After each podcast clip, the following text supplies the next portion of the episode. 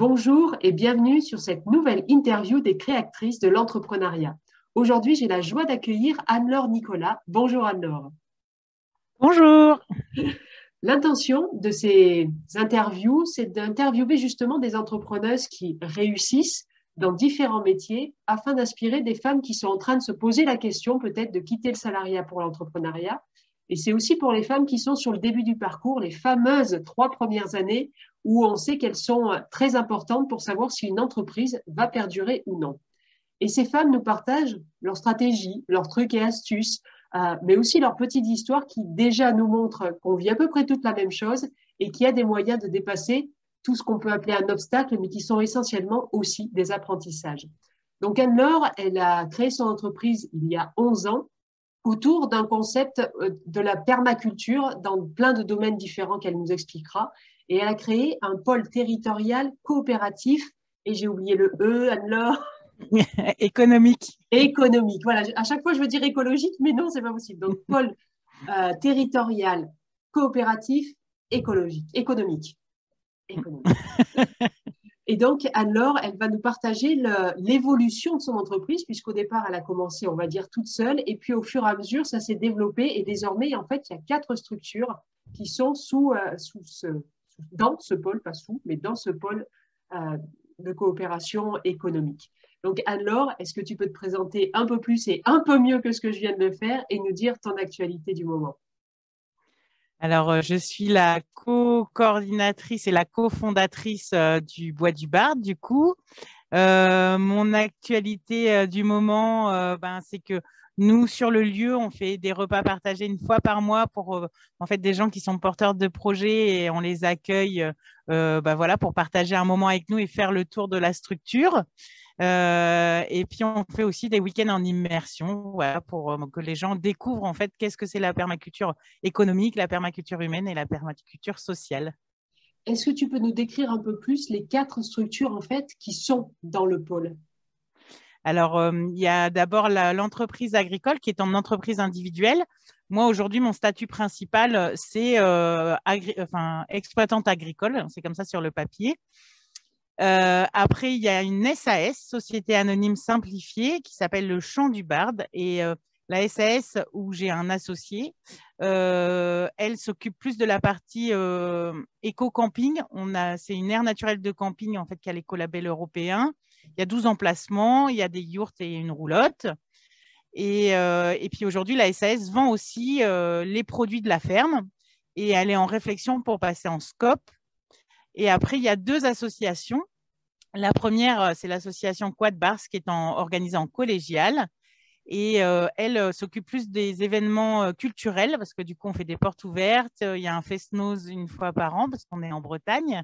Euh, et, il y a aussi un festival jeune public qui s'appelle les Belles Biachau. En Bretagne, ça veut dire les, en breton, ça veut dire les enfantillages. Et donc, il y a des spectacles pour les enfants tous les mercredis d'été sur le lieu. Et cette association-là aussi a en charge toute la partie euh, pédagogique, donc les séjours de vacances, donc les colos.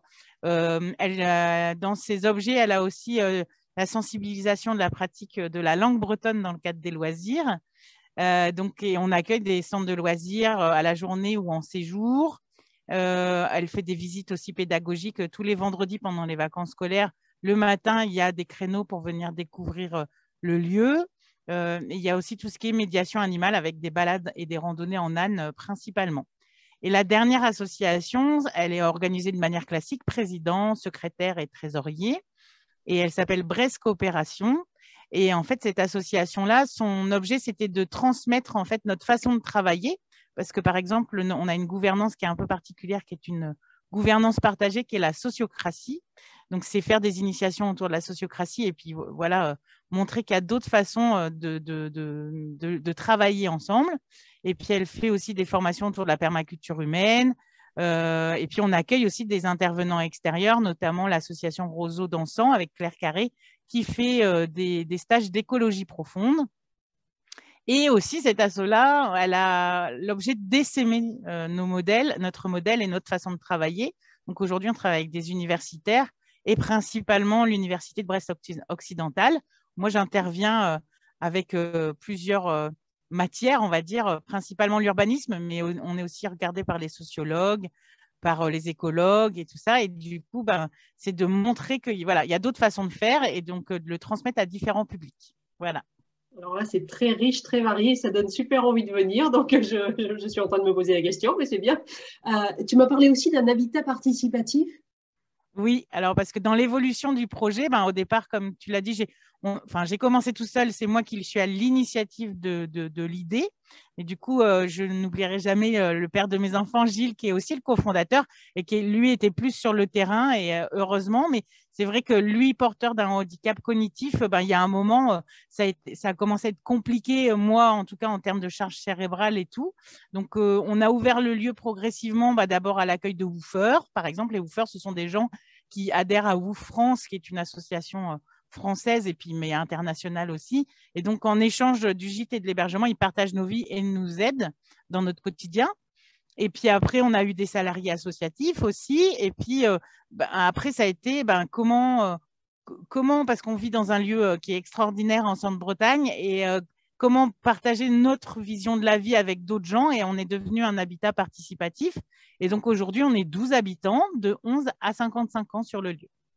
D'accord. Mais ça, en fait, c'est indépendant des autres activités économiques. C'est un choix de vie personnelle, l'habitat. Euh, bah, il y a ça, mais malgré tout, dans nos chartes, parce qu'on a des chartes et on a plein de papiers, ce qui peut euh, des fois réfréner certaines personnes, mais c'est ça qui garantit aussi un cadre de sécurité et qui permet aussi d'avoir une certaine liberté dans ce cadre-là, c'est de poser nos intentions. Et en fait, nous, dans notre charte, en fait, les habitants du lieu, il y en a qui travaillent à mi-temps, à temps partiel ou à plein temps à l'extérieur. Mais donc, en fait, chacun a des responsabilités sur le lieu. Et ça peut être juste bénévole, euh, petite main quand il y a des événements, euh, mais aussi prendre en charge pleinement euh, en fait la partie potager, par exemple. après, il y en a qui sont salariés par le lieu, par les structures du lieu. Et puis, il y a des gens un peu comme moi, parce que en fait, moi, ça fait 11 ans que je fais ce que je fais, mais j'ai aucun revenu de ce que je fais. Parce que l'argent que je pourrais avoir comme revenu, les bénéfices en fait de la structure économique principale, euh, donc qui est l'exploitation agricole, ben, en fait, euh, comme on n'a pas eu de, gros, de grosses subventions au départ ou même on n'a pas pu faire de gros emprunts, ben, on est tout le temps en train d'aggrader le lieu et d'améliorer nos conditions de travail. Et en fait, j'ai préféré utiliser cet argent-là euh, pour aggrader le lieu plutôt que moi me payer parce que ben, j'ai la chance que quand même certaines, certains frais du quotidien passent sur les frais professionnels. Et puis, on, bah, voilà, on est en autonomie sur, enfin, autonome pardon, sur beaucoup de choses. Donc, euh, du coup, ça m'allège mon poids euh, de mes besoins financiers euh, au quotidien. C'est tout un concept de vie, tant personnel que professionnel, en fait, ce, ce, ce pôle. Oui, bah, en fait, moi, je dis toujours, moi, c'est ma vie et ça a du sens pour moi. Euh, et, que du coup, euh, ben, il n'y a pas pour moi, en tout cas, je ne peux pas parler pour les autres personnes du lieu, mais moi, je ne fais pas de distinguo entre le pro et le, enfin, le pro et le perso, parce que c'est ma vie, en fait. Et c'est ça, euh, tout ce que je fais a du sens tous les jours. Et même dans les périodes, parce que j'ai quand même fait un burn-out, mais parce que j'ai trois enfants et que des fois, la charge mentale a été très importante, mais du coup, c'est un burn-out de charge mentale plutôt que de non-sens. Mm. Mais dans ces périodes-là qui ont été assez éprouvantes euh, cérébralement, c'était plus, euh, j'étais, je savais où j'étais et que j'étais à ma juste place et que le matin, j'avais pas trop de mal à me lever parce que j'aime ma vie tout simplement. quoi. D'accord, c'est super. Euh, donc, tu es entrepreneuse depuis 2011. Avant, tu as été salariée? Oui, alors mon parcours est principalement axé autour de l'éducation populaire parce que je suis animatrice à la base et directrice après de, de séjours de vacances. Euh, donc, beaucoup embauchés par des assos. J'ai fait euh, deux ans d'assimilé fonctionnaire euh, en tant que responsable enfance et en fait, là, je me suis dit que ça ne me correspondait pas du tout parce que autant dans les assos, quand on est responsable, ben, on est à très, très autonome. Quoi. Les, les, membres des bureaux, souvent, nous laissent carte blanche. Enfin, moi, en tout cas, les assos que j'ai eu, et j'ai eu cette chance-là incroyable où voilà, ils avaient confiance, je leur montrais des programmes, ils me disaient mes budgets, on faisait des points réguliers sur les projets, mais je faisais vraiment ce que je voulais, mais comme une entrepreneuse au final. Et euh, mais quand la compétence a été reprise par la collectivité, euh, là par contre j'ai quand même beaucoup souffert parce que mon esprit d'initiative en fait n'était pas euh, entendu, reconnu, et j'avais plutôt le sentiment qu'on qu'on venait me contrôler tout le temps, que voilà, il fallait que je rende des comptes, mais, mais c'était des fois des comptes, j'exagère un peu, mais c'était sur la couleur du PQ presque. Enfin, je sais pas, mais je, je trouvais ça lourd en fait. Et je voilà, je comprends que c'est le, statut de fonctionnaire peut, sécuriser certaines personnes, mais aujourd'hui, je vois aussi beaucoup de gens qui, qui, arrêtent, qui demandent des dispos pour réfléchir parce que ça leur convient pas. Et moi, ça m'a vraiment pas convenu, quoi. D'accord. Donc ça, ça, veut dire que c'est ça a été le déclic pour quitter et, créer cette structure-là en 2011 ou il y a eu autre, euh, Moi, je pense que c'était déjà là depuis un moment. Et puis, euh, le, déclic, je pense que c'était plein de morceaux du puzzle et je pense que ça en a fait partie. Hein, de, toute façon, euh, après, dans les trucs, c'était l'accès au foncier. Enfin, voilà, il y a eu plein de choses qui se sont mises ensemble et que c'était le moment. D'accord. Donc, ça veut dire que tu penses qu'il y avait l'idée avant, c'est-à-dire que tu as toujours eu dans la tête le fait d'être entrepreneuse un jour, enfin, en tout cas, le fait d'être ta propre, ton propre employeur? Bah, du coup, je ne mettais pas ces mots-là à l'époque parce que j'étais assez jeune, mais j'ai toujours voulu faire ce que je fais aujourd'hui. Ça, c'est sûr. D'accord. Donc, euh, toi, tu as souvent, alors moi, dans mes accompagnements, et beaucoup d'accompagnants font travailler la vision du chef d'entreprise. Toi, finalement, la vision, elle était là, et c'est ça qui a dirigé toutes tes actions pour le créer, finalement. En fait, souvent, j'exprime le fait que je savais où je voulais aller. Oui. Donc, j'avais ce, point de, de, là, je veux faire ça.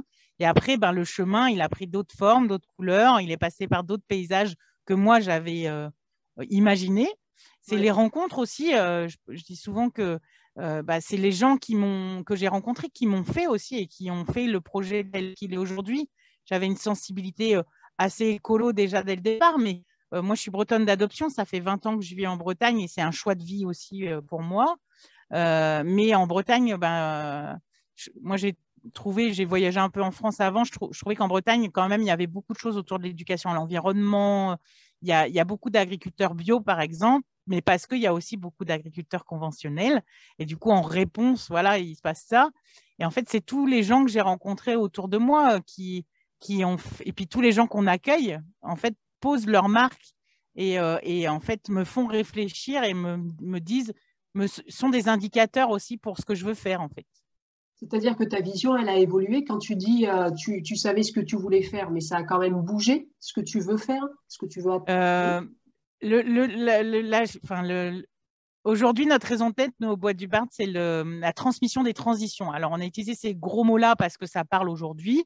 Mais dès le départ, il y a eu une ferme agricole euh, avec une association d'éducation populaire pour transmettre, parce que la pédagogie, pour moi, c'est important. Moi, je suis animatrice poney de formation au tout départ. Et je trouvais que le poney était un outil, alors je mets des guillemets, hein, parce que ce n'est pas un outil, c'est bien un animal, mais moi je le voyais comme un outil pédagogique aussi de connaissance de soi, parce que grâce à l'animal, on apprend ben, à gérer ses peurs, à, communiquer avec l'animal, mais aussi c'est un animal qui nous emmène dehors et qui nous permet de mieux appréhender son environnement. Et il y avait vraiment cette volonté-là dès le départ. Donc, je pense que ça, je l'ai toujours en ligne de mire mais c'est que ça a pris des chemins différents et parfois des fois un peu alambiqués aussi parce que la vie, ben, on aura toujours prévu des trucs, en fait, ça ne ça se passera pas toujours comme on veut. Et, euh, et, que du coup, ben, c'est aussi accepter ça dans son cheminement. Euh, de euh, ben, le chemin, il est, c'est pas le même, mais le point d'arrivée, il va être le même. Enfin, voilà, je sais pas si je m'explique bien. Mais... Si, si, tu t'exprimes très bien sur ça. Ça veut dire que tu as en toi la capacité à te dire, peu importe le moyen, c'est le but qui compte? Euh, tant que ça reste dans mon éthique, ouais, tout à fait, ouais. D'accord, oui, En fait, euh, et puis le moyen, c'est au-delà de ça, c'est. Euh, enfin, moi, j'ai quelqu'un que je connais qui me dit toujours, Anne-Laure, a, y a, j'ai eu beaucoup de difficultés. Il s'est toujours, enfin, 11 ans, il s'est passé beaucoup de choses, familiales, personnelles, professionnelles. Et je vais prendre un exemple. donc moi, mon activité principale, c'était les pommes à cidre, parce que j'ai 5 hectares de vergers pommes à cidre, donc je suis arboricultrice. Et euh, en donc 2011, installation, calamité agricole, pas de pommes en 2012, pas de pommes en 2014. Donc, euh, ben, qu'est-ce qu'on fait? Voilà, je m'assois, j'observe, et euh, autour de nous, ben, je compte parce qu'il y avait deux personnes qui, enfin non, il y avait un, bénévole d'une asso qui des arbres remarquables en Bretagne qui était venu classer deux boulots arbres remarquables chez nous pendant l'été. Et euh, j'ai commencé à regarder les boulots autour de nous et j'en ai compté plus de 300. Et donc, à un moment, j'ai dit à Gilles, soit on vend, soit on trouve une solution. Et on n'avait pas d'argent, du coup. Hein. Et en fait, euh, ben, en comptant les boulots, ben, je ne sais pas si tu connais les, cures de sève de boulot, mais aujourd'hui, on est ça, c'est la septième année qu'on a fait, là, qu'on vient de clôturer cette année la saison. Et en fait, on est devenus les premiers récoltants en vente directe en Bretagne. Et aujourd'hui, on a lancé la filière parce que ça existait, mais voilà, c'était un maraîcher qui vendait sur le marché. Un biocop, on fait de la vente directe sur à la ferme et on fait plus de 6000 litres de sève par an. Quoi. D'accord. Donc, euh, on, a, on a développé la filière, mais parce que d'une, de, quelque chose de, de, bah, de difficile, d'un événement, de se dire, ben voilà, je ne suis pas resté en disant, bah, il n'y a pas de pommes. Euh, voilà, en fait, moi, je pense que les entrepreneurs, eux, que, ce soit homme ou femme, hein, bien sûr, mais euh, en fait, c'est ça, c'est on a des difficultés, bah, il y a une problématique, et eh ben, quelle solution on va trouver avec les moyens qu'on a, en fait. C'est l'adaptation, En mmh. breton, on dit azazat, c'est un mot que j'aime beaucoup parce qu'il y a beaucoup de A et les A, je les vois en jaune et euh, ça me, ça me brille euh, aux yeux et je trouve ça extraordinaire ce mot. Mais c'est vraiment l'adaptation. L'adaptation et puis la capacité d'observation. C'est-à-dire que si tu n'avais pas observé, mais ça veut dire que c'est, alors, sans généraliser, hein, mais quand tu as une difficulté, en général, c'est ton processus de dire, OK, là, je stoppe, je regarde ce qui se passe et je vois ce que je peux en faire de ce qui est. Oui, tout à fait. Ouais. Mais c'est, le principe de la permaculture au final. Hein. C'est, d'observer en fait et, de trouver des solutions. On observe. Alors, euh, moi, je suis très intuitive et j'analyse très vite. Donc, euh, du coup, euh, voilà, j'ai, des données. Des fois, je ne sais même pas. Enfin, c'est comme presque un ordinateur. J'ai plein de données qui arrivent. Et puis, à un moment, bah, il y a une solution qui sort de tout ça. Et puis, bah, on essaye. Et puis, on a le droit à l'erreur aussi. C'est ça qui est important. Mmh. C'est qu'aujourd'hui, la société, elle nous met une pression de fou. Euh, pour plein de raisons. Et en fait, euh, moi, je trouve que c'est un problème très franco-français. Puis je trouve pas qu'en 10 ans, c'est beaucoup changé. En France, euh, on n'a pas le droit à l'erreur. Hein. Là, de, dans les, histoires de calamité agricole que j'ai nommées juste avant, ben, j'ai été en règlement amiable judiciaire. J'ai demandé ça parce que je commençais à avoir un peu de dette. C'était pas énorme, hein, mais je voulais pas plongé. Donc, du coup, j'ai réuni tous les acteurs. il y a une super asso en Bretagne qui s'appelle Solidarité Paysans, qui est vraiment dispo et qui accompagne les paysans en difficulté pour trouver des solutions les plus justes. Et puis, donc, on a été au tribunal et tout.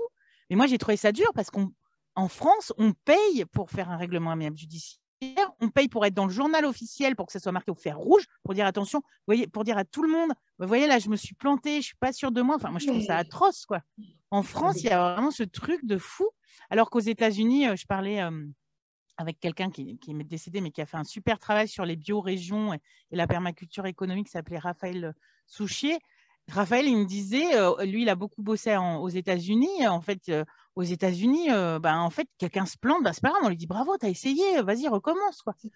Et, euh, et c'est incroyable qu'en France, aujourd'hui, ça soit aussi compliqué. Quoi. moi, c'est quelque chose qui me révolte. Hein. Ça doit s'entendre. Oui. tu n'es pas, la seule à, tu es pas la seule à être révoltée sur ça, et surtout avec ce comparatif qui est maintenant flagrant, puisque Internet nous met les autres réalités euh, sous la vue, quoi, facilement. Mm, mm, et mm. ouais, ouais, aux États-Unis, c'est le culte du self-made man. Alors, avec ces... il y a aussi des dérives. Mais effectivement, on ne va pas montrer du doigt celui qui s'est planté. On dira, bah oui, comme tu l'as dit, bravo et essaye encore. Et nous, c'est, bah voilà, tu risques d'être interdit bancaire parce que tu t'es planté une seule fois.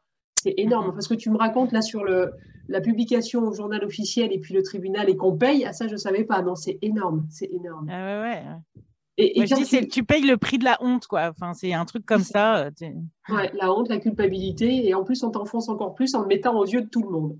Mm, mm, c'est chaud.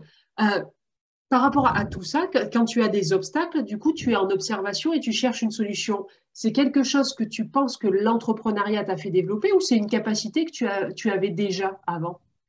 Je pense que c'est une capacité euh, innée. Euh, innée Ouais, je, pense vraiment que j'ai cette capacité-là à toute problématique. Enfin, euh, je pense que ouais, enfin, pas à toute problématique, parce qu'il y a des problématiques que, où je me suis essoufflée et que j'ai dû apprendre à me dire, voilà, il y a des fois, tu n'as pas la solution et en fait, ce n'est pas grave, mais j'ai dû apprendre à, gérer ça. Euh, mais je pense vraiment que cette, capacité, c'est une vision globale en fait des, choses. Et, euh, nous, du coup, dans les habitats participatifs et sur les écolieux aujourd'hui, si tu connais un peu, il y, a y, a, beaucoup de discussions et d'échanges autour des leaders et du leadership et des personnes sources, donc les personnes qui entreprennent. Hein. Et, du coup, moi, je trouve que bah, voilà, on a une vision globale. Moi, je donne toujours cet exemple du bateau où on décide ensemble où on va, parce que là, le collectif, bah, ils adhèrent à, notre raison d'être qui est la transmission des transitions. Donc, euh, du coup, tout le monde, qu'il soit sur la partie économique ou sur la partie habitat, va vers euh, cette destination du bateau. On choisit ensemble la forme du bateau, si c'est à voile, à moteur. Euh, bon, on écolo, on va mettre des voiles, la couleur, tout ça. Et puis, le leader, c'est même pas lui qui tient le gouvernail. Hein. Des fois, il est en haut du mât. Et puis, il va dire, attention, là, il y a des courants, là, il y a des rochers. En fait, le leader, il est là pour accompagner. Quoi et il a cette vision en fait de, voir les problématiques et de, pouvoir euh, euh, anticiper en disant ben voilà là je vois que ça ça ça enfin je sais pas c'est comme les, un puzzle où on va mettre tous les morceaux du puzzle et puis d'un seul coup il y a une solution qui a, une ou plusieurs solutions qui peuvent apparaître quoi. Ça, c'est la vraie définition du leader. C'est vrai que ça a été dévoyé pour euh, plein de raisons capitalistes, économiques et tout ça. Mais le vrai leader, c'est celui qui a la vision, c'est le visionnaire de l'entreprise. et, même, il ne devrait être payé que pour ça voir où aller, voir, euh, voir les obstacles qui risquent d'arriver, anticiper, projeter, et les autres font. Mais, euh, mais ça, c'est Mais du coup, c'est ça la sociocratie finalement. Alors euh, oui et non. La sociocratie m'a permis de m'enlever le poids des responsabilités parce que la société patriarcale, judéo-chrétienne, j'utilise des gros mots, hein, et, et puis capitaliste aussi, tu viens de le dire, en fait, déresponsabilise les gens euh, dans la, dans la sociocratie, chacun a des responsabilités et est autonome dans ses responsabilités. Et puis, en fait, euh, euh, nous, on appelle ça le chef sociocratique, ou on peut dire aussi le leader. Hein. ben, en fait, quand il y a des difficultés, il est là comme soutenant et accompagnant, en fait. Parce que quand quelqu'un est en difficulté, ben, c'est OK, je vois, est-ce que tu as besoin de, de, par exemple, pour te filer un coup de main Est-ce que tu as besoin de matériel en plus Mais on n'est pas en train de stigmatiser la personne en disant, tu n'y arrives pas, et puis surtout, du coup, la, personne, elle va pas accuser l'autre de ses problématiques, en fait. Et là, on touche des histoires de développement personnel que nous, enfin, en tout cas, moi, je défends avec l'expérience que j'ai de l'humain et que, voilà, il y a tout ça à déconstruire et la sociocratie, elle nous amène à ça. Mais la sociocratie, aujourd'hui, moi, je suis convaincue aussi que c'est important de bah, travailler sur ses émotions. Alors là, j'élargis un peu parce que c'est le travail en collectif et en coopération qui amène ça, mais c'est bah, poser, se connaître, apprendre à se connaître, poser ses limites, euh, apprendre à accueillir, reconnaître ses propres émotions, les besoins qui en découlent. Et puis après, il y a tout le processus de l'exprimer à l'ensemble du collectif et tout ça. Donc, c'est tous des process, mais qui font qu'on est responsable de nous-mêmes, en fait, et de tout ce qui peut nous traverser, et du coup, des actions qu'on a à mener. Et ça, tous ces process, process, tu les as conscientisés au fur et à mesure des années ou est-ce que c'était déjà dans ton esprit qu'il fallait travailler son développement personnel pour atteindre euh, la vision que tu avais justement? Non, ça c'est l'expérience des, des, 11 ans, parce que euh, du coup, il y avait une bénévole associative qui était formée à la facilitation déjà de réunions pour pas que ça prenne trois plombes, que ça soit pas énergivore. Euh, puis et elle était formée aussi à la sociocratie, donc c'est elle qui a amené ça en, en 2015. Et puis, je crois, en 2017, moi, j'ai commencé une formation de manager coopératif qui m'a permis d'avoir plein de modules euh, bah, du coup sur la sociocratie, la coopération, la CNV, la communication non violente, et puis des outils aussi qui, qui pour moi aujourd'hui restent des outils, hein, c'est pas pour mettre des cases, mais comme les néagrammes, le MBTI qui est plus connu en entreprise. Aujourd'hui, nous on travaille avec d'autres trucs encore, euh, comme le Human Design ou euh, qu'est-ce qu'il y a encore, enfin voilà, tous des outils comme ça de, de connaissance de soi. moi, je trouve que beaucoup de gens trouvent que c'est des mots, enfin des systèmes qui enferment dans des modèles. Moi, moi, en tout cas, je peux juste partager comment je l'ai vécu, c'est-à-dire que ça m'a amené beaucoup de tolérance par rapport à mon fonctionnement. Parce qu'il y a des fois, je, j'étais, je me culpabilisais, je m'auto-flagellais, je disais, enfin, c'était n'importe quoi. Mais aujourd'hui, je sais comment je fonctionne. Et puis, il y a des choses qui, moi, à mes yeux, bougeront peu, euh, ou en tout cas, bougeront moins vite que d'autres. Et puis, en même temps, ça a amené beaucoup de tolérance sur l'autre, en fait. Parce que quand tu vois qu'il y a toutes ces différences-là de, fonctionnement, de vie, et, qui sont liés juste à euh, qui tu es en tant qu'individu. Et ben, du coup, ben, quand quelqu'un, on sait qui. Moi, je, vais prendre un exemple, c'est par rapport à mes enfants, par exemple. quand on a des enfants, on voit bien qu'ils sont. On en a plusieurs, ils fonctionnent tous différemment. Ma dernière, euh, quand elle sort de sa chambre, quand elle était petite, jusqu'au salon, on voyait tous ses jouets, quoi. Enfin, c'était le petit poussé. Alors que les autres, ils étaient quand même plus soigneux et tout ça.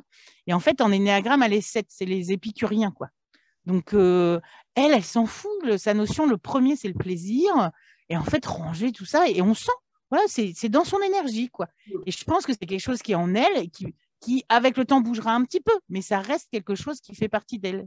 Et, euh, et, quand tu comprends ça, ben, tu vas pas demander à quelqu'un, enfin, tu vas le poser, tu vas dire, moi, j'aurais besoin que ça soit plus propre, mais tu l'exiges peut-être moins parce que, et toi, ça t'amène de la douceur. Enfin, moi, c'est comme ça que je le vois, en tout cas de la douceur, de la bienveillance, de la tolérance, comme tu as dit, mm. parce que, parce que tu sais comment ça fonctionne. Et surtout, par ton développement personnel à toi, tu as compris qu'on était tous différents et que, encore plus dans une structure comme vous, c'est plutôt à valoriser les différences plutôt qu'à essayer de lisser. Enfin, j'imagine qu'il faut que vous soyez complémentaires dans une structure comme ça. Ben, euh, tout à fait, ouais. Ben, du coup, ça, c'est les notions de permaculture humaine où chacun a des compétences innées. Mm. Euh, ces choses-là, on peut les retrouver dans beaucoup de peuples autochtones du monde entier, en fait. Parce qu'avant, les tribus primaires, en fait, elles fonctionnaient comme ça. C'est que chacun avait un don et son don, en fait, lui permet de, s'épanouir, lui, de manière individuelle, mais il est là pour servir la communauté. Et souvent, je parle de, du coup de l'unicité et euh, la particularité de l'individu au service de l'universalité, en fait. Parce qu'aujourd'hui, euh, ce qu'on peut sentir aussi dans les mouvements euh, de, en tout cas sur les écoliers, je vais prendre cet, exemple-là toujours, mais parce que c'est quand même ma référence pour certaines choses, mais il y a une envie d'égalité, d'équanimité entre les gens, mais en fait, c'est pas possible puisqu'on a des dons différents. Donc, euh, du coup, euh, c'est comment comprendre que l'individu est unique, mais on est tous égaux quand même, en fait. Et, des fois, ça peut être un peu dichotomique pour certaines personnes, mais en même temps, c'est une réalité, en fait. Bah, et puis heureusement, parce que sinon ça voudrait dire qu'il euh, vaut mieux nous cloner tous et puis on serait content, quoi. Mais en fait, non, c'est triste. Euh, de, tout ce que tu nous dis là, on a l'impression que l'entrepreneuriat t'a fait euh, développer plein de qualités. Si tu devais en retenir trois de ces qualités, les plus précieuses pour toi à ce jour et, et, depuis ces 11 ans, ce serait quoi les trois qualités que tu as développées? L'écoute. L'écoute, la tolérance.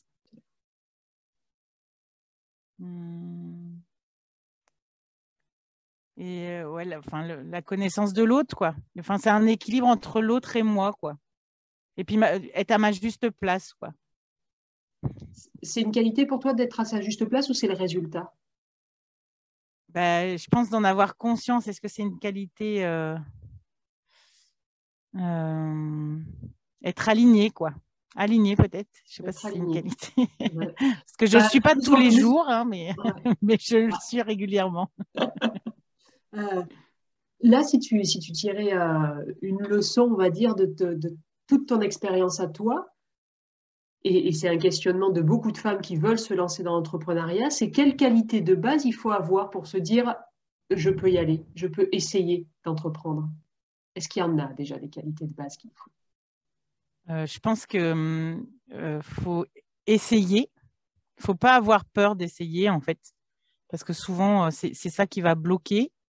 J'entends beaucoup de personnes qui disent oh, Moi, j'aurais trop envie. Et je dis Mais qu'est-ce qui t'empêche en fait de faire? Donc, on n'essaye pas parce qu'on est bloqué par beaucoup de choses qui, sont sûrement justes au moment où on le dit, hein, mais, mais, mais du coup, voilà, c'est de se dire Et puis, c'est sauter dans l'action aussi, euh, euh, alors moi, je, vais peut-être utiliser des propos euh, qui, peuvent paraître un peu bizarres, mais moi, on trouve que je suis très yang. J'ai un côté masculin très fort. Et, du coup, c'est ça qui permet d'être dans l'action. Donc, pour moi, aujourd'hui, au niveau de l'individu, c'est quelque chose, c'est un équilibre en fait en chacun, qu'on soit genre et femme ou homme, hein, d'équilibrer son côté. Alors, on dit masculin, féminin, mais ça reste, ça les genres, je vais des fois je dis yin et yang pour un peu sortir de ce côté euh, sexué, mais qui pour moi sont des, plus de l'énergie et il y a un côté plus écoute, intuition euh, et, euh, douce, enfin pas douceur, mais si un truc un peu comme ça, un peu coucoune, parce que la sociocratie dans laquelle on fonctionne, on est, on est dans le matriarcat un peu quoi. Et mais il y a aussi un côté dans l'action qui est fort, qui est là, qui va être vertical et qui va revendiquer parce que des lieux comme le nôtre, ben, il faut y aller, il faut aller voir les élus, il faut, faut dire qu'on est là parce qu'on est un laboratoire d'expérimentation et du coup, il ben, faut défendre ça. Et donc, je pense que c'est voilà, il y a ce côté où, en tant que conseil, c'est d'y aller. Quoi. Et au-delà de, de, de, de, lisser les peurs qu'on peut avoir et les craintes, c'est aussi vraiment avoir conscience que on défend, bah, quand on est entrepreneur, on défend sa vie aussi. quoi. C'est n'est pas juste un entreprise et un numéro de sirette parce qu'on on se lance dans l'inconnu. Il y a plein de, données qu'on n'a pas quand on y va. Et, et en fait, c'est avoir confiance en soi aussi avoir confiance en soi, avoir confiance en la vie aussi finalement, parce que mmh, quand tu parles de la vision, c'est comme si tu avais ton tableau en fond là-bas et bah, je vais l'atteindre, quoi, je vais le toucher. Mmh, mmh. Donc c'est ah oui, carrément. confiance dans plein de choses. Euh, toi, quand tu as tout à l'heure, tu nous as parlé de ton processus par rapport à qu'il y a une difficulté, je me pose, j'observe et tout ça. Euh, j'imagine que ça, génère aussi des fois des émotions pas sympas. Est-ce que toi, par rapport aux femmes qui, qui, nous écoutent, tu as une stratégie quand il y a des émotions pas sympas qui sont dans ta vie? Comment tu fais avec? Alors, euh, pour moi, toute émotion, euh, elle, elle c'est pas une histoire de pas sympa ou sympa, mais c'est à vivre. À vivre. Tu as raison. Tu as raison. Non, non, mais pardon. Hein. Mais euh, parce que bah, moi, je suis quelqu'un. Alors, avec le temps, je suis moins sanguine, on va dire. mais je, voilà, je sais me défendre. Euh, et souvent, une des émotions qui peut m'animer assez vite, c'est la colère. Donc, ça peut paraître pas sympa, mais moi, j'ai fait deux ans, de euh, deux ans et demi de thérapie Gelstadt aussi, et c'est une thérapie holistique. Et, euh, et, du coup, ça permet vraiment de, de, de déjà de, très vite aujourd'hui, j'arrive à accueillir et comprendre l'émotion qui arrive et de tout de suite euh, la, la, dissoudre et, trouver le besoin qu'il y a derrière. Parce qu'à partir du moment où on trouve le besoin, ben voilà, on va le poser à l'autre. Après, l'autre, si c'est si c'est sujet avec une autre personne, il n'est pas obligé d'entendre, euh, mais on l'a formulé, quoi. Et déjà, l'émotion, elle s'adoucit. Mais là, c'est dans le cadre de ta structure. Mais par exemple, tout à l'heure, tu as dit euh, que sur le territoire, il fallait vous faire connaître. Donc, tu vas avoir des élus. Des fois, aux élus, euh, c'est pas, comment dire, c'est pas forcément une personne individualisée. Ça peut être une structure élue qui te dit non, par exemple. Et donc là, comment tu fais par rapport à la colère que ça a pu générer? Parce que justement, c'est impersonnel. Alors, euh, alors bah, du coup, ça rebondit sur une question que tu m'as posée précédemment, mais je crois que dans les, dans les choses que j'ai développées aussi avec le temps, dans la confiance euh, à la vie, c'est-à-dire que si je me dis, avant, quand j'avais un mur, des fois, je me tapais la tête dessus jusqu'à temps que ça casse, que ce soit moi ou le mur. Euh, aujourd'hui, j'ai plutôt une autre stratégie, c'est-à-dire que si ça passe pas comme ça, bon, je peux réessayer un petit peu. Mais euh, si vraiment ça passe pas, c'est que ça doit pas passer comme ça. En fait. Et donc, euh, soit je contourne, soit je laisse tomber. Et en fait, la vie est magnifique parce que souvent, elle, elle me propose d'autres choses sur mon chemin. Et, et, et, en fait, ça, enfin, la, la, la, chose ne se fera pas forcément comme moi je l'avais imaginé, mais il y a quelque chose qui se fera quand même, en fait. Ça veut dire que tu essaies une fois, on te dit non, tu réessayes une autre fois pour voir. Et si jamais vraiment ça passe pas, ça te fait dire la vie c'est mieux que moi ce qu'il faut, donc je lâche prise en fait. C'est une notion de lâcher prise. C'est de lâcher prise, ouais. Alors euh, ça c'est valable pour beaucoup de choses. Après, euh, il y a des trucs sur lesquels ben, je ne peux pas déroger. Euh, comme je me suis séparée de Gilles, du père de mes enfants, qui vit à 30 mètres de moi, j'ai dû déposer un nouveau permis de construire et pour mes enfants et moi. Et j'avais quand même réfléchi à d'autres options, hein. prendre une location dans le village plus haut, dans le village d'à côté. Puis en fait, en faisant mes comptes, je me disais, mais jamais financièrement, je vais m'en sortir si je fais ça. Et du coup, j'ai bataillé euh, pendant euh, trois ans pour avoir mon permis de construire là, par contre. Parce que, parce que bah, voilà, je ne pouvais pas faire autrement que d'avoir cette maison sur le lieu. Donc, j'ai eu la chance d'emménager en mois de décembre dessus. Mais il y avait vraiment, il y a des fois, je me suis dit, peut-être que l'univers ne veut pas que je fasse cette maison. Hein. Euh, mais en même temps, je, n'avais pas d'autre solution là pour le coup. Donc j'ai bataillé avec le enfin, la mairie, la préfecture, le député, parce que j'ai sollicité le député. Enfin voilà, ça a été tout un cheminement. Puis après, ça a été aussi avoir des sous pour faire la maison, parce que je n'avais pas le droit de prêt bancaire. Donc euh, c'est comment trouver les fonds euh, pour euh, la faire. Enfin voilà, c'était très compliqué, mais là, je n'ai pas lâché. Parce que pour moi, il n'y avait vraiment pas d'autre façon de faire. D'accord. Donc là, c'est une notion de persévérance aussi, en fait. Oui, bah, c'est savoir quand est-ce qu'il faut euh, persévérer et, des fois lâcher prise en fait. Et ça, je, pense que c'est à nous de, on a les clés en nous quand c'est là, la maison, ça concernait moi, ma vie, ma qualité de vie et mes enfants. Du coup, je ne voyais pas le faire autrement en fait que d'être persévérante et de me batailler pour. Après, quand c'est des projets sur les projets économiques, quand ça ne met pas en péril les structures et tout ça, je me dis est-ce que j'ai vraiment envie d'aller? Est-ce que j'ai vraiment envie de d'utiliser mon énergie? Maintenant, je, le vis comme ça euh, à, ces projets-là, ou est-ce que ben ça passera par d'autres façons de faire et d'autres projets quoi ça veut dire qu'il y a une partie intuition pour déterminer justement si tu persévères ou si tu lâches prise? Euh, je pense, mais je ne sais pas si on de valeur, de valeur, c'est-à-dire que ta valeur famille est tellement importante et de rester dans le village était, enfin dans, votre structure était important. Donc là, les deux faisaient que c'était incontournable de, rester et de te battre jusqu'au bout. C'est, enfin, tu vois? Oui, je pense que c'est, c'est, plus des notions de valeur et de qu'est-ce qui est vraiment important ou pas pour moi. D'accord. Donc là, je persévère et je tiens quoi qu'il arrive. Mm. Et par contre, quelque chose qui, qui est par rapport à la structure, mais qui ne la met pas en péril. Donc là, il y a une notion de, balance coût-avantage. Mm. J'y vais ou j'y vais ou j'arrête. Ouais, ouais, tout à fait, ouais. D'accord. Ça, tu l'as développé avec le temps ou, euh, c'est quelque chose Oui. Ouais. Ouais, ouais. Et alors ça, c'est euh, le père de mes enfants qui est handicapé cognitif, du coup, qui m'a appris ça, la patience et le lâcher prise. Parce que Gilles, des fois, on, était partis pour bosser ensemble sur la ferme. Et puis, euh, il arrive avec le tracteur, machin, et puis, oh zut, j'ai oublié un tournevis en bas.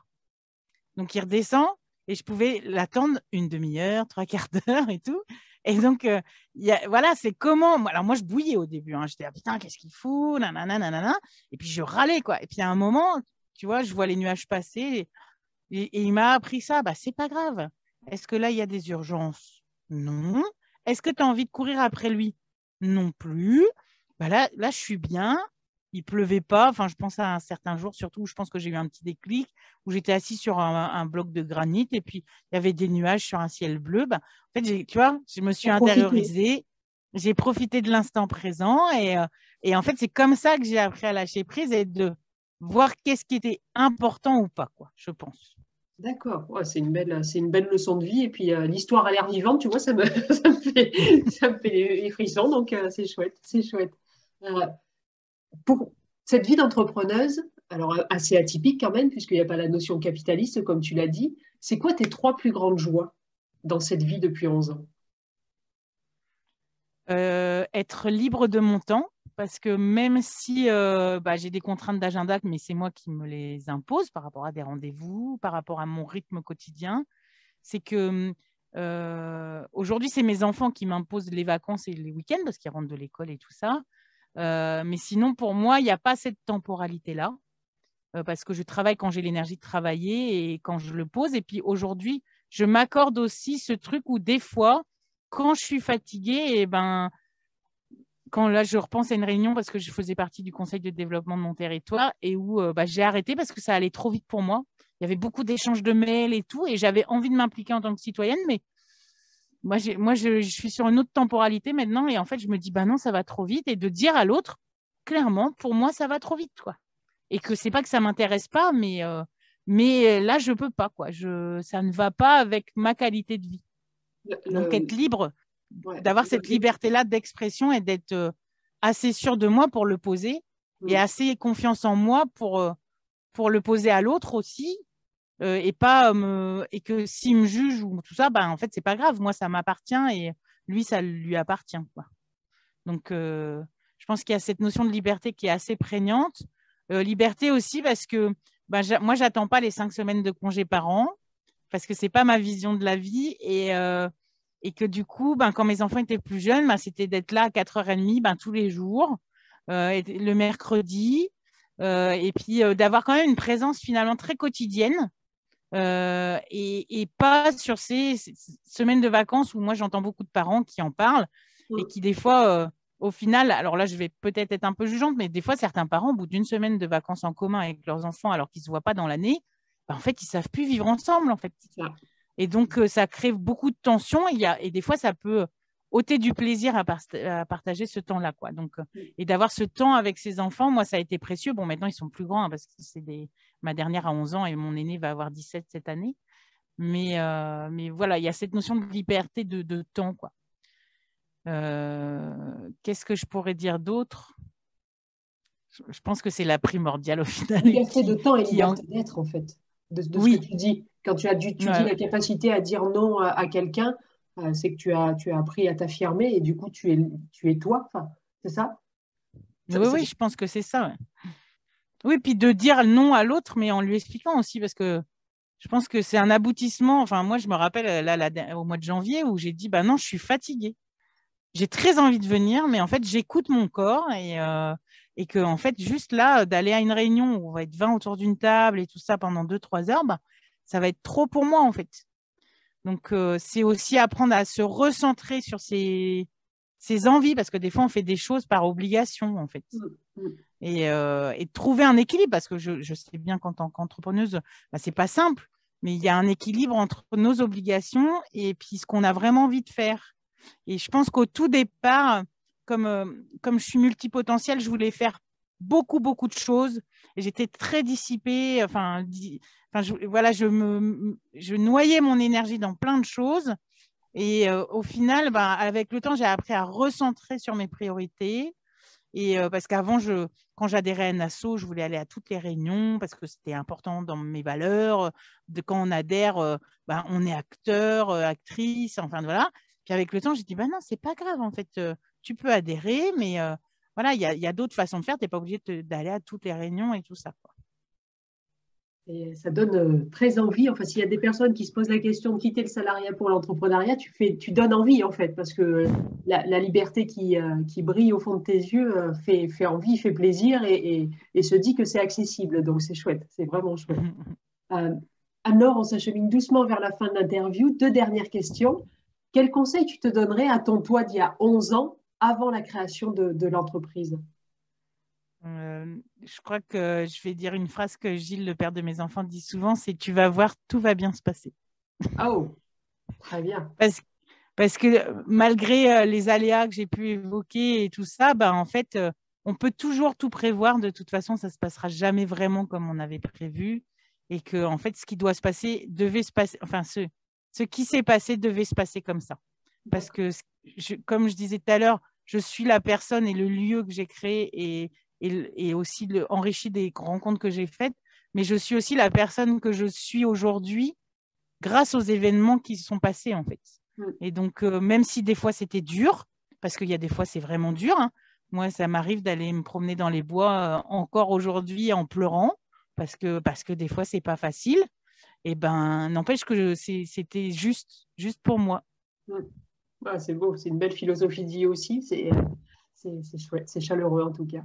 Euh, et là, quel conseil tu donnerais aux femmes qui nous écoutent? Donc, soit elles sont en réflexion de quitter le salariat, soit elles sont sur le début du parcours entrepreneurial. Quel conseil tu leur donnerais en termes d'état d'esprit, de développement personnel, d'action peut-être?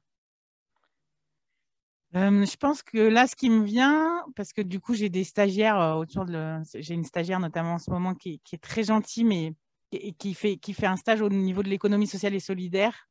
Et dans ce qu'elle me partage, des fois, ça peut, moi, me faire souffrir. Parce que je trouve ça dur à entendre euh, quand on veut créer. Et puis, en fait, on se met nos propres barrières, comme on en a discuté. Et en fait, c'est qu'on a toujours le choix.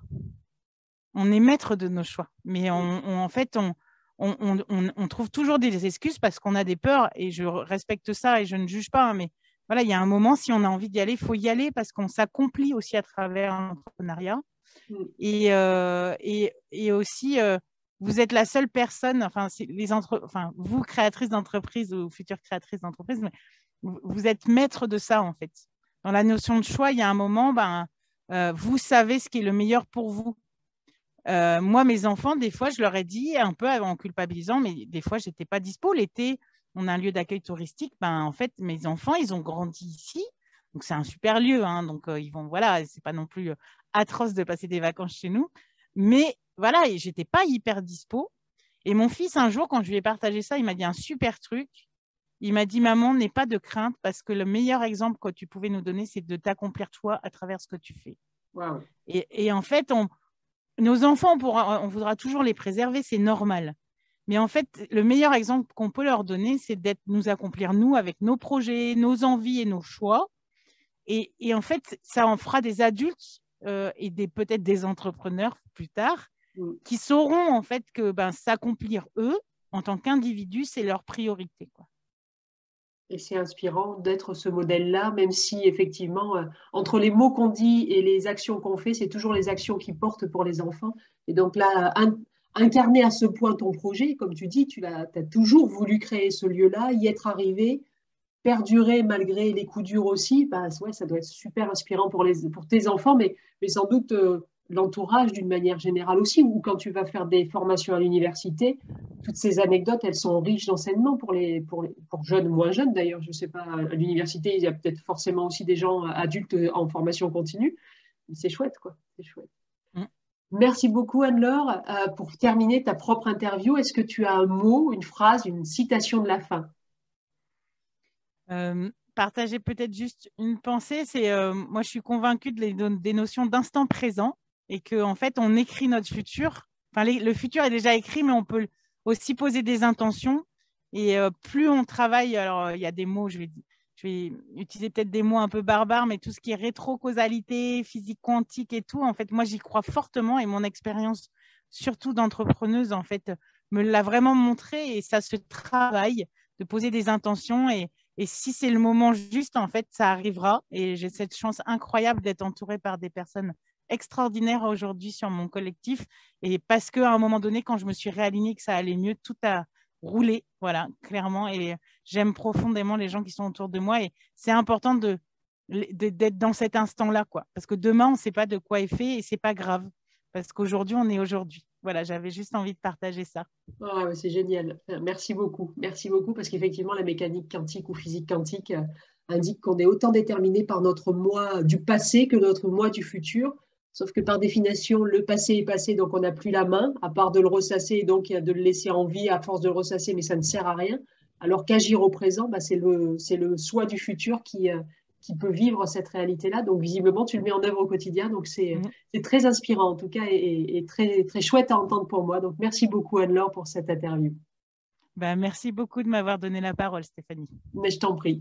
Donc, euh, pour tout le monde, sous la vidéo, vous trouverez tous les liens pour trouver Anne-Laure, sa structure, peut-être aller passer des vacances euh, euh, dans, le, dans le camping nature et puis, euh, puis peut-être apprendre la permaculture aussi, pourquoi pas, et toutes les autres activités. Ça donne beaucoup, très envie, le Fest et compagnie. Donc voilà, merci beaucoup Anne-Laure et puis j'espère qu'on restera en contact et puis à bientôt. À bientôt, merci. Au revoir. Merci, au revoir.